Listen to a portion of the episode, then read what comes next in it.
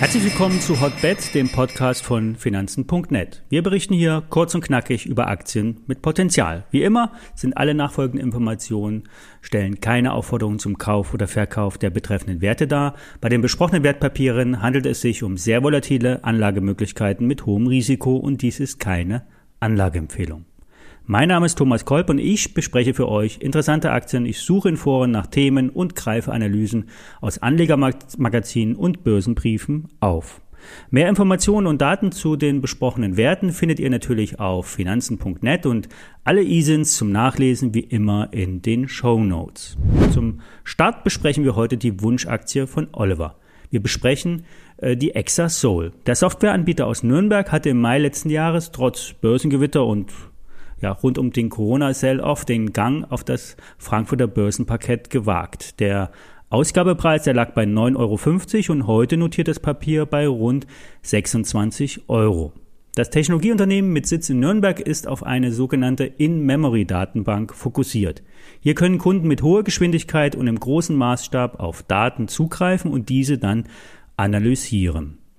Das hohe Kursniveau wurde dann im Dezember 2020 zu einer Kapitalerhöhung genutzt. 2,2 Millionen neue Aktien wurden bei institutionellen Investoren platziert und über 43 Millionen Euro eingenommen. Der Wert wird derzeit nur vom Aktionär gecovert und hier gibt es eine gewisse räumliche Nähe zwischen Kulmbach und Nürnberg. Das Anlegermagazin bleibt bullig und setzt den Stop bei 21,50 Euro.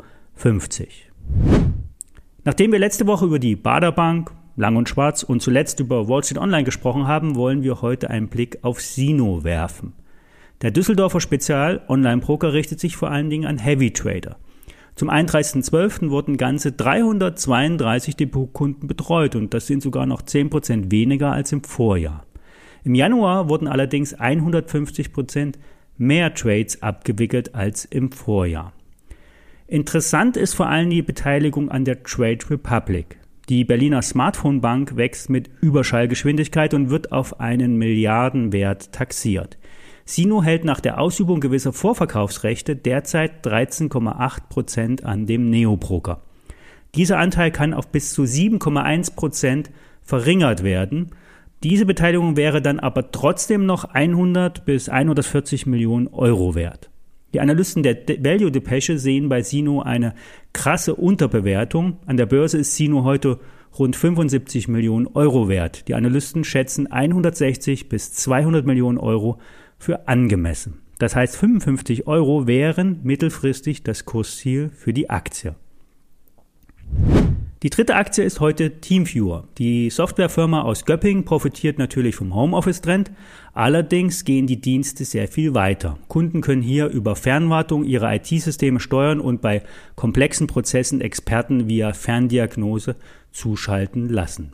TeamViewer ging 2019 an die Börse und in diesem Zusammenhang haben sich auch die Finanzinvestoren vom Unternehmen verabschiedet.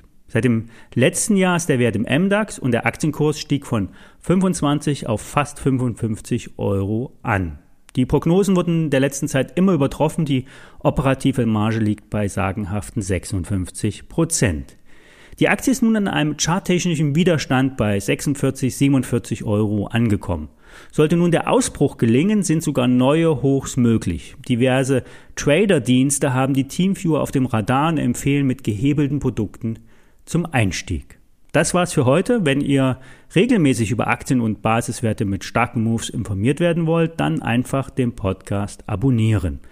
Wenn ihr uns Feedback zur Sendung geben wollt oder ich einmal eure Wunschaktie besprechen soll, einfach eine E-Mail an hotbets@finanzen.net senden. Das war's für heute. Wir hören uns morgen, wenn ihr mögt.